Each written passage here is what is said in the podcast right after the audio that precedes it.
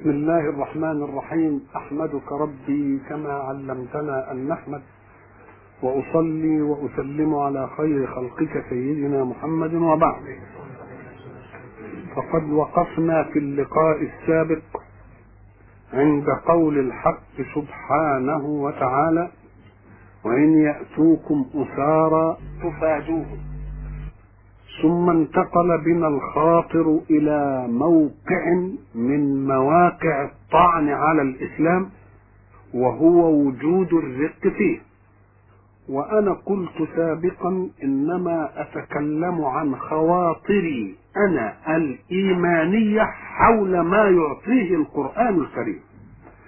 ولذلك ألتمس كل مناسبة لأمر يؤخذ على الإسلام من خصوم الإسلام لأركز عليه كل اهتمامي فقلت إن كلمة أسارة معناها أنها مفرد أسير وأسير هو المأخوذ في الحرب ومعنى أنه أسير أنه أصبح مقدورا عليه فالذي قدر على أن يأسره كان من الممكن أن يقتله. إذا فجعل الأسير في مقابلة رق لحرية نقول له لا اجعل الأسير في مقابلة ماذا؟ في مقابلة قتل أيقتل أم يؤسر؟ لو أننا جعلنا المقابلة في قتل وأسر لوجدنا الأسر هو خير من القتل وبعد ذلك أردنا أن نبين أن الله سبحانه وتعالى حينما شرع للأسر قضيته بالمن أو الفداء ترك الأمر حتى تضع الحرب أوزارها لنعرف ماذا يعامل خصومنا من أسر عندهم منا. فليس من المعقول أن يطلق المسلمون أسيرهم من عدوهم ثم يمسك عدوهم أسيرهم منه. وهذا ما انتهى إليه آخر الأمر كل قوانين الدول في العالم المتحضر المعاملة بالمثل. ولكننا نريد أن نعالج الموضوع من زاوية أخرى وهو الله سبحانه وتعالى حين خلق الإنسان قلنا أنه أمده بعطاء ربوبيته. أي ولو كان كافرا به. فتشريع الاسر في عمليات الحرب حقن للدم ولو كان كافرا. إلا أن يكون وجود حياته خطرا على الدعوة الذي نسميه مجرم حرب. حين ننظر إلى هذه المسألة يجب أن ننظر إلى ما سبق الإسلام. أكان الرق غير موجود فأوجده الإسلام؟ أم كان الرق موجودا قبل الإسلام؟ كان الرق موجودا قبل الإسلام. إذا فالإسلام لم يشرع رقا وإنما جاء فوجد رقا موجودا في العالم وكان في الأرض تباع بفلاحها. عبيد الأرض. ولكن لننظر كيف لم يشرع الإسلام الرق وإنما شرع العتق. يبقى الإسلام شرع العتق ولم يشرع الرق. كيف لأن الرق الذي كان قبل الإسلام كانت له منابع متعددة. أكثر من عشرين منبع. حرب فنستأثر يبقى رقيق. جماعة يغيرون على جماعة يبقى رقيق. ما فيش حرب غارة كده. واحد صنع ذنبا ويريد أن يبرئ نفسه يهب ولده يعطيه رقيق. عليه دين يعطيه رقيق. إذا فأسباب الرق كانت متعددة. ومصارف الرق. الذي ينهي الرق ما هو؟ لا شيء إلا شيء واحد. وهو إرادة السيد. إذا فمنابع الرق قبل الإسلام كانت متعددة والمصرف واحد وهو إرادة السيد. فماذا صنع الإسلام؟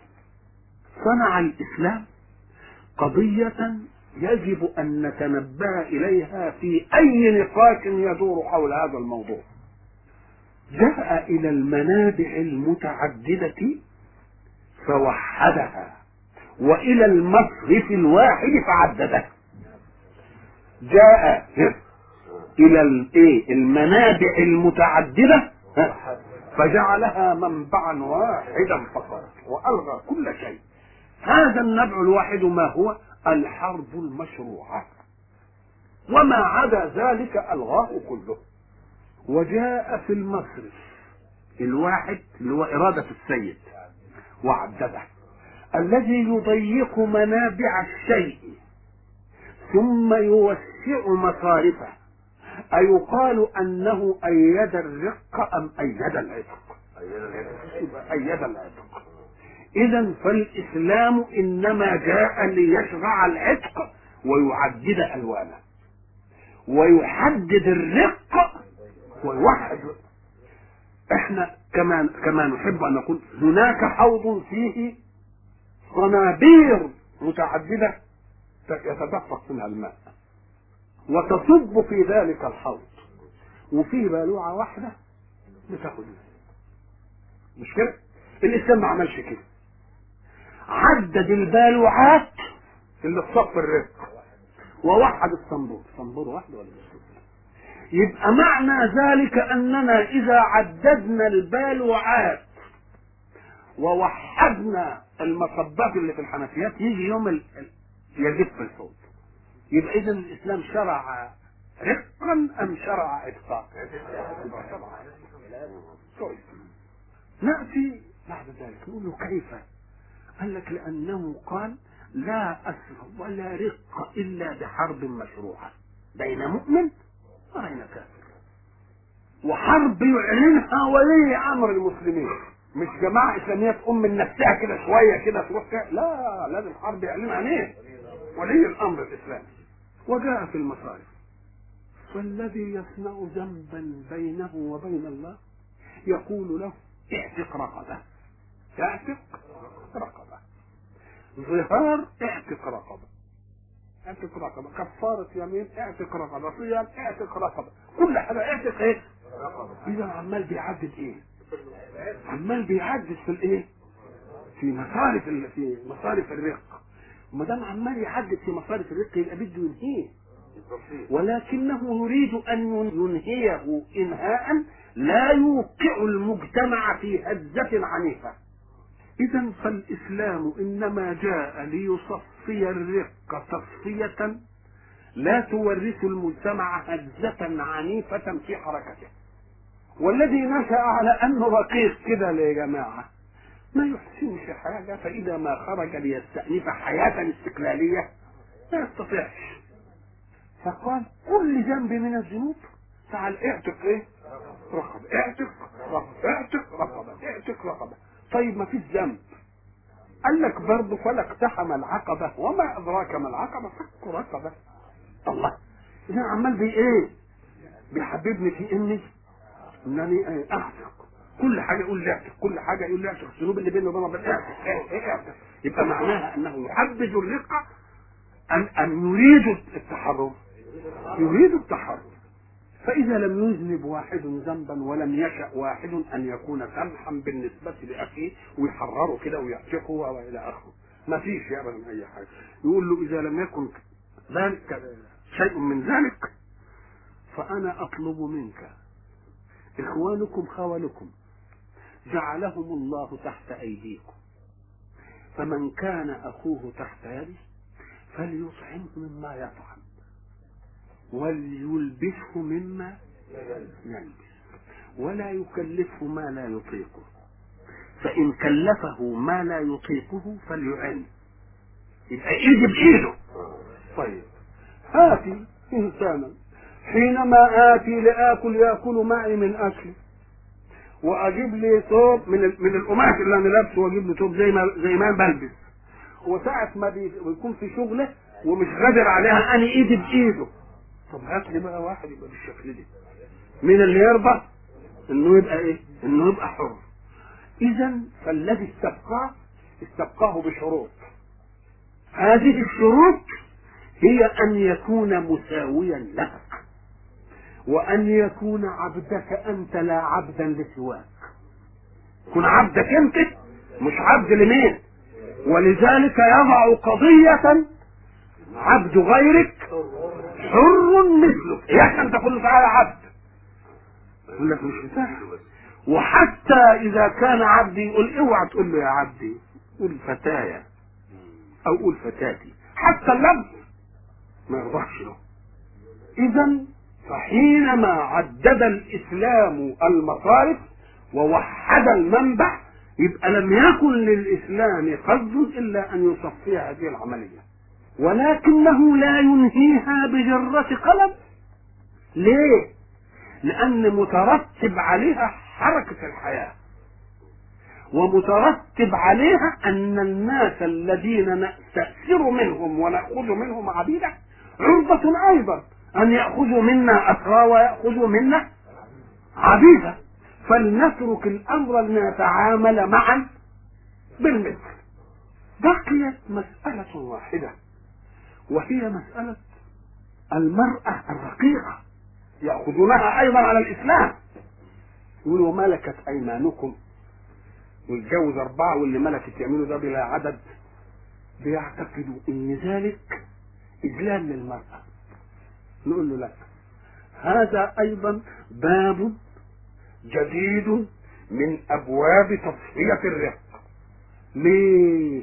لأنها لو ظلت بعيدة عن استمتاع سيدها بها وجاء عبد فتزوجها أو غيره فتزوجها ما تلده يكون عبدا. ولكن من سيدها يكون حرا وهي تصير أم ولد لا يصح أن تورث ولا ان تباع. يبقى بيصف إذا الرق ولا لا؟ فاستغل عملية الاستمتاع بأن يصفي الرق أيضا. ولو بقيت غير مستمتع بها من سيدها لكان كل من تأتي به من النفس يبقى رقيق يبقى بيزود إيه؟ رقص يبقى هنا بيزود الأحرار وعدمها يزود يزود العبيد وأيضا فإنه يريد أن يرتفع بإنسانية المرأة وأن يحترم أنوثتها حين ترى سيدها وله امرأة أخرى من الحرائر ثم يستمتع هو بها كما يستمتع بالحرة فهي لا تنقص شيئا عن الحرة في متاعها الجنسية. يبقى اذا لما تشوف كده هي متعة لسيدها زي امرأته ما هي إيه؟ ما هي متعة. وأيضا يمنعها من أن تتطلع إلى إفساد الغير. يبقى اذا حينما نأتي لنقارن يجب أن نقارن اولا بين رق وقتل لا بين رق وحرية. ونقول أجاء الإسلام بالرق أم جاء بالعتق جاء الإسلام والرقيق موجود وأسباب الرق متعددة. والمصرف الواحد هو إرادة السيد. ولكن الله حدد المنبع في واحد هو الحرب المشروع من إمام المسلمين. يعني حتى لو قامت جماعة شوية إسلام مسلمين لوحدهم كده وعملوا عملية ما يعتبرش لازم حرب مشروعة من إمام المسلمين. فكأن الله سبحانه وتعالى أراد ببقاء عملية الأسر الذي يتولد عنه الرق حقن دم الكافر. حقن دم الكافر. وجعل ذلك مغريا للمؤمن الذي يقاتل الكفار وبينهما ما بينهما يجعله يرجئ قتله لأنه سينتفع به. فاستغل مسألة حب النفعية عشان يحكم هذا الإيه؟ بحيث لا يقتل الإنسان إلا مضطرا غير مضطر يبقى ياخده إيه؟ ياخده أكيد وبعد ذلك حينما حدد المنابع وعدد المصارف شرط في من يستبقيه شروطا. هذه الشروط تعطي له عزة الأحرار لأنه سيأكل من أكله ويلبس من لبسه ويعمل العمل الذي يطيقه فإن كان لا يطيقه فيد سيده معه. ولذلك حينما سئل ابن عوف واحد سأل عبد من عبيد بن عوف ما سيرته فيكم؟ قال لو أقبلت عليه وأنت لا تعرفه فلا تكاد تميزه عن واحد منا. رضي الله عنه في متكامل. يبقى إذا الحق سبحانه وتعالى حينما جاء بكلمة أسرى وكلمة أسارة إنما يريد منا أن نصل إلى أن الله حمى حتى دم الكافر من المسلم. ولن نبح له أن يقتله ما دام له قدرة على أن على على أسره فالحق سبحانه وتعالى حينما يشرع ذلك إنما يشرع لمن خلق وهو خلق المؤمن وخلق الكافر. ولذلك كان من حظ كثير من الذين وقعوا تحت أسر المسلمين وفي ولاياتهم أن أعجبهم ذلك الدين. فآمنوا به. لأن دينا يعامل هذه المعاملة يبقى دين حقيق بأن النفس تقبل تقبل عليه. أنا انتهزت هذه الفرصة لأنني أعلم أن هذه القضية تشغل بال الكثيرين. بال الغيورين على الإسلام يفاجئون من خصوم الإسلام بجعل ذلك ذلة للإسلام. فيجب أن نفهم جيدا أن خلاصة الأمر نقول لهم لا تقارنوا بين رق وحرية وإنما قارنوا مقارنة صح بين رق وقتل أيهما أحلى؟ وبعد ذلك ننظر أجاء الإسلام بالرق أم جاء بالعتق؟ يقول جاء بالعتق لأن الرق كان موجودا قبل أن يجيء وكان موجودا على صور متعددة. فجاء وليس له تصريف إلا مصرف واحد. فجاء الإسلام وعدد المصارف وحدد المنابع بمنبع إيه؟ بمنبع واحد. وبعد ذلك جاء ليصفي فجعل في كل ذنب من الذنوب عتق رقبة. لا يجعل عتق رقبة الذي يحلف بالله. وبعد ذلك يحنث في يمينه. يقول اللي يحلف به ويحنث في يمينه يبقى يعتق رقبة. الله. الله. يبقى في إيه؟ عمل ظهار عمل أي حاجة. يقول اعتق رقبة. اعتق اعتق رقبة. ماذا يريد؟ يبقى يريد أن يصفي مسألة الإيه؟ مسألة مسألة الرق ومسألة المرأة فيما ملكت أيمانكم أنتم عرفتم سببها؟ لأن استمتاع السيد بها لون من ألوان تصفية الرق. لأنه لو استمتع بها غير السيد من عبد أو غيره يبقى ما تنجبه يكون عبدا ولكن مع سيدها تكون إيه؟ حرا وهي تصير أم إيه؟ ام أم ولد. وأيضا فإنه أيضا يعطي المرأة المملوكة شيء من حق الاستمتاع حتى لا تعيش في بيت ترى سيدها له حريمه وله كذا وله كذا وله كذا. وبعد ذلك حتى في التسمية. النبي ينهانا أن نقول عبدي أو أمتي بل نقول فتاي وفتاتي. وإن يأتوكم أسارى إيه؟ تفادوهم. وهو محرم عليكم إخراجهم. إخراجهم من إيه؟ وهم كانوا إذا كانوا مع خلفائهم كل طائفة من اليهود مع حليفها لها أن تخرج المغلوب من الديار وتأخذ الإيه الأموال وتثبت الذرية وبعد ذلك يأتوا بعد أن تضع الحرب أوزارها فيما بينهم يروحوا إيه؟ الله يبقى عمالين يخرجوهم من الديار ويسبوا ذراريهم وبعدين يعملوا إيه؟ يبدوا اذا فالعملية دي تيجي إزاي؟ تبقى تمين نفسكم التقسيمه دي ليه؟ إذا دي مش تقسيمة إيمانية. دي تقسيمة مصلحية. تقسيمة مصلحية. ليه؟ لأنه لم يكن من المعقول أن أنتم أهل كتاب. حتى قبل أن يجيء رسول الله صلى الله عليه وسلم. أنتم أهل كتاب. وكنتم تستفتحون برسول يأتي. وتقولون للمشركين من الأوس والخزرج دول سيأتي نبي نقتل نتبعه ونقتلكم به قتل عاد وإرم فكيف يتأتى ذلك؟ ثم تقسمون أنتم أنفسكم وأنتم مؤمنون بكتاب. فتنقسمون قسم مع هؤلاء وقسم مع هؤلاء. تظاهرون عليهم بالإيه؟ بالإثم والعدوان. تظاهرون عليهم بالإثم والعدوان. لا معصية ثانية. في آية ثانية. تظاهرون عليهم بالإثم والعدوان. إذا إذا التظاهر في ذاته وهو التعاون مش ممنوع. تعاونوا على البر ولا تعاونوا. ولذلك جه هنا قال تظاهرون عليهم بالإثم والعدوان. ما هو الإثم؟ الإثم هو الشيء القبيح الذي يستحى منه. أو كما حدده رسول الله صلى الله عليه وسلم حينما سئل عن البر وعن الإثم قال البر ما اطمأنت إليه نفسه كده؟ والإثم ما حاك في صدرك وخشيت أن يطلع عليه أحد يبقى إذا ده مقياس ولا لأ؟ تظاهرون عليهم بالإيه؟ بالإثم والعدوان ما هو العدوان؟ العدوان التعدي بشراسة عدا عدوانا وفي عدا عدوا. عدا عدوا يعني إيه؟ جري وعدا عدوانا يعني اعتدى ما هي اللغة دقيقة يبقى الفعل واحد إنما المصادر هي اللي إيه؟ هي اللي تبين. مثلا تقول إيه؟ وجدت الشيء. كان ضائع مثلا ووجدته. تقول وجدت الشيء إيه؟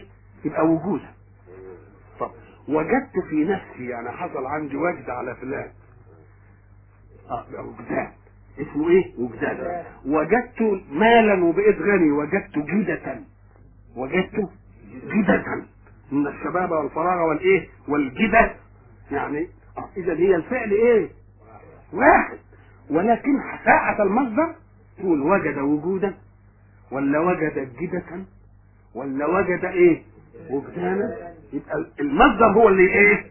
هو اللي اللي يحدد ويبقى الفعل اسمه من الأفعال الإيه؟ المشتركة. فيبقى عدوان دي من الإيه؟ يبقى من عدا بس عدا العدوانية. عدا العدوانية. تظاهرون عليهم بالإثم والعدوان وإن يأتوكم أسارى إيه؟ تفادوهم وهو محرم عليكم اخراجهم أفتؤمنون ببعض الكتاب وتكفرون ببعض. يبقى اذا كما قلنا المسألة مش مسألة إيمان. المسألة مسألة مصلحة. فقد تصادف قضية الإيمان مصلحتكم. فتصنعونها على أنها إيه؟ على أنها مصلحة. على أنها؟ لأنها لو كانت إيمانا لم لالتزمتم حدود الإيمان في كل شيء.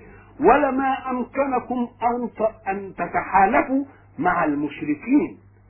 الذين يكفرون بالإله الذي تؤمنون ويكفرون بالرسالات وبعد ذلك تأتون فتقسمون أنفسكم يبقى جماعة مع هؤلاء وجماعة مع إيه؟ هم هم من من المعقول أن يختلف الأوس والخزرج. ليه؟ لأنهم يحكمون حركة حياتهم بأهوائهم. ولكن المؤمن بإله والمؤمن بكتاب والمؤمن برسول بيخرج من هوى نفسه في حركة الحياة إلى مراد ربه الأوس والخزرج حين يختلفون ويتصاحمون ويتحاربون ويكون بينهم ما بينهم هم أحرار لأنهم إيه؟ محكومون يحكم يتحكمون يحكمون بهواهم ولكن أنتم مؤمنون بإله ومؤمنون برسول ومؤمنون بكتاب فكيف تعاونون هؤلاء وأيضا لو أنكم عاونتم طائفة واحدة منهم لقلنا إن أنتم دول أقرب إلى مناهج الخير. ولكن أنتم جماعة مع هؤلاء وجماعة مع هؤلاء. أفتؤمنون ببعض الإيه؟ الكتاب وتكفرون ببعض؟ اذا الإيمان لازم يقتضي كلية ما فيش تقسيم. ما فيش فيه تقسيم. أمنت بالله يعني خذ كل ما إيه؟ كل ما جاء به الله. فما جزاء من يفعل ذلك منكم إلا خزي. الله سبحانه وتعالى ذكر لنا حيثيات. هذه الحيثيات أنه حدد مطلوبات وحدد نواهي. تحديد المطلوبات في آية الميثاق الأولى والنواهي في آية الميثاق الثانية يبقى معناها تجريم من يخالف. تجريم يبقى النص موجود. نص الإيجاب في المأمورات ونص السلب في المنهيات. يبقى إذا لم يأخذكم على غره لم يأخذكم؟ يبقى أعطاكم النصوص. وبعد ذلك ذكر ما خالفتم به النصوص. يبقى إذا فيه نص وفيه مخالفة. ما دام النص موجود وبعد ذلك ذكر مخالفتكم تؤمنون وتكفرون كذا يبقى معنى ذلك إن الجزاء يبقى عادل بقى. لا جزاء لمن يفعل ذلك إلا. إلا إيه؟ نشوف العمل بتاعهم. هم بيعملوه علشان إيه؟ عشان مصالح دنياهم. يقول له ما تفتكروش إنها هتتأخر المسألة للآخرة. آه يبقى في في الدنيا. مش هتتأخر للآخرة. فما جزاء من يفعل ذلك؟ إيه جزاؤه؟ ما فيش إلا خزي. ما هو الخزي؟ الخزي هو إيه؟ هوان ذلة صغار. نقول له هل حصل ذلك؟ هيجي خزي لهم في الدنيا ويجي بعدين اللي في الآخرة عذاب شديد ثاني نقول له نعم. انظر ماذا حدث لهم. مع رسول الله صلى الله عليه وسلم. بنو قينقاع ماذا حدث لهم؟ ألم يخرجوا من ديارهم؟ وبنو قريظة ماذا حدث لهم؟ وبنو النضير ماذا حدث لهم؟ مش دول أخرجوا إلى أزرعات في الشام والتانيين سبيت خذت أموالهم وضرهم وطردوا من هائي دخلي في الدنيا ولا لأ؟ يبقى أنتم كنتم تلجؤون بتكنيناتكم إلى أن تحموا مهابتكم في الدنيا. يقوم ربنا يجيلكم برضه في الدنيا. لأن الله سبحانه وتعالى لا يؤخر جزاء بعض الذنوب إلى الآخرة وإلا شقي العالم بمن لا يؤمن بالآخرة. يبقى لازم يدينا إيه؟ ولذلك إذا رأيت ظالما فاعلم أن الله لن يؤجل ظلمه إلى الآخرة. ليه؟ لأن طب اللي ما يؤمنش بالآخرة ده يعمل إيه؟ يتمتع بظلمه بقى. لازم يرى المظلومين مصرع ظالميهم لازم كده. اللي مظلوم يرى مصارع ظالمين. ليه؟ عشان يعتدل ميزان الايه؟ ميزان الكون. وإلا فالذين لا يؤمنون باخره ماذا يصنعون؟ آه يبقى لازم تجي لهم كده. حتى من لم يؤمن بجزاء الآخرة يبقى يخاف من إيه؟ من عذاب الدنيا. فما جزاء من يفعل إيه؟ ذلك منكم. إلا خزي في الحياة الدنيا. ليه خزي في الحياة الدنيا؟ عشان يعتدل ميزان الوجود. عشان يبقوا عبرة. عشان يبقوا إيه؟ يبقوا عبرة يبقوا عبرة عشان مش كل واحد بقى عنده شوية قوة ولذلك لا تتصور أن ظالما له ضحايا من مظلومين يميته الله حتى يرى المظلومين من جزاءه لا يمكن. فما جزاء من يفعل ذلك منكم إلا خزي في الحياة الدنيا. ويوم القيامة يردون إلى أشد العذاب. الله. طب ما دام خزي في الدنيا أم قال لك لا أصل الخزي اللي في الدنيا مش نايلهم حدا. لأن لو كان الخزي اللي في الدنيا ينالهم حد يعفيهم من عذاب الآخرة. الذي مثلا سرق وقطع في يده. الذي زنى مثلا وروج إن كان مثلا محصن وزاجا ومثلا وجلد أن كان غير محصن. ده, ده العذاب اللي جاله إيه؟ عذاب شرعي عذاب تشريعي. إنما الخزي اللي بيجي للظالمين ولذلك تجد أناسا يقرون بذنوبهم ليحدوا. يقرون بذنوبهم ليحدوا. فما دام يقر بذنبه ليحد يبقى أمر الآخرة عنده أهم من أمر الدنيا. ولذلك بيعتبروا قضية فضوح الدنيا أهون من فضوح الإيه؟ أهون من فضوح الآخرة. والا تتصور مثلا في الإسلام مثلا الناس يروحوا يقروا كده لرسول الله بأنهم زنوا. ولا حد شافهم ولا حد جاب لهم شهود ولا وكل من حد في الاسلام حد الزنا؟ كلهم بالإقرار. ما جاتش بشهود ابدا. معنى بيقر يعني إيه؟ يعني أمر الآخرة متضح له تماما. يقول لك لا أنا متضح في هذه الدنيا ولا أفضحه في الإيه؟ في الآخرة. ما يجيش واحد يقول لك طب ما دام أخذوا الخزية في الدنيا يبقى يوم القيامة ليه عذاب شديد ثاني يقول لك لأنهم لم يخذوا حدا. ما أخذوش إيه؟ حدا. إنما آه ده أخذوا ده ده تأديب لهم على كفرهم. وهم على مخالفتهم. إنما لو اخذوا حدا يبقى خلاص تنتهي المسألة وإلا فيكون الذي أخذ منه الحد في الدنيا بأن كان سارقا فقطعت مثلا يده وبعد ذلك يأتي يعذب في الآخرة يقول لك يا أخي طيب اللي اللي ما قرش اختلف ليه معاه؟ يبقى هذا ما يمكنش تبقى زي بعضها. بقى ولذلك لما جاء العلماء واختلفوا هل الحدود التي أحدها الله سبحانه وتعالى زواجر أم جوابر؟ معنى جوابر يعني تجبر الذنب. ومعنى زواجر تزجر عن فعل. نقول نقول له يا أخي لا تكن في شيء إنه متقابل ما دام الجهة منفكة. هي جوابر لذنبه وزواجر لسواه. الله. الله. ما تقولش هي جوابر أم جوابر إلا إذا كانت جهة تتناقض مع هذه ده الجهة منفكة. الجهة منفكة. هي جوابر لمن؟ لذنبه. هو. وزواجر لغيره. إنما الشيء يتقابل مع الشيء حينما يكون المسبق واحد. يعني الجهة بتاعته إيه؟ فهي زواجر وجوابر فهي إيه؟ زواجر وجو- جوابر لصاحبها. ها؟ وزواجر لمين؟ وزواجر لغيره. يجي واحد يقول لك ما ي- طب ليه بقى ما دام لهم خزي في الدنيا يقول له لا اصله ما جاش حد. فما جزاء من يفعل ذلك منكم إلا خزي في الحياة الدنيا. ويوم القيامة يردون إلى أشد العذاب. ليه؟ لأن ما ينالهم في الدنيا من خزي الاداه فيه البشر. والبشر محدودو القدره إنما في الآخر آه مردودة إلى مين؟ إلى الله. إلى العلي القدير تبقى دي أشد ولا مش أشد؟ أو لأن هذه يزحزح عن خزي الدنيا بالموت. وديكها ما يقدرش يزحزح عنها لأنها ما فيها اسمه الله. تبقى أشد ولا مش أشد؟ إذا فالشدة قد تكون ناشئة من موقع العذاب في الدنيا بشر وموقع العذاب في الآخرة. الله. الله. أو الشدة تأتي من أن هذه من الممكن أن يذهب عنها الإنسان بأنه يموت وخلاص وتنتهي وديكها ما- لا يموت فيها ولا ولا يحيا حياة كريمة.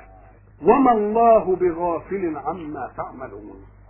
تسجيل الآية بقوله وما الله بغافل عما تعملون.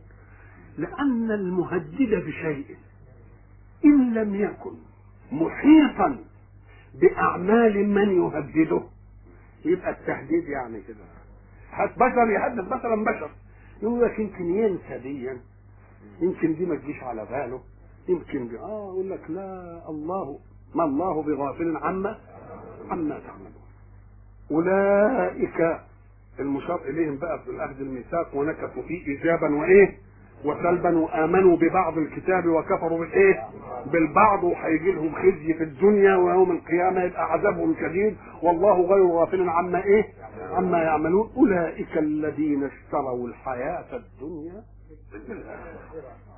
يبقى أصل الخيبة فيهم آه أنهم اشتروا الحياة الإيه؟ الدنيا بالآخرة. وجعلوا الآخرة إيه؟ ثمنا. جعلوا الآخرة ثمن.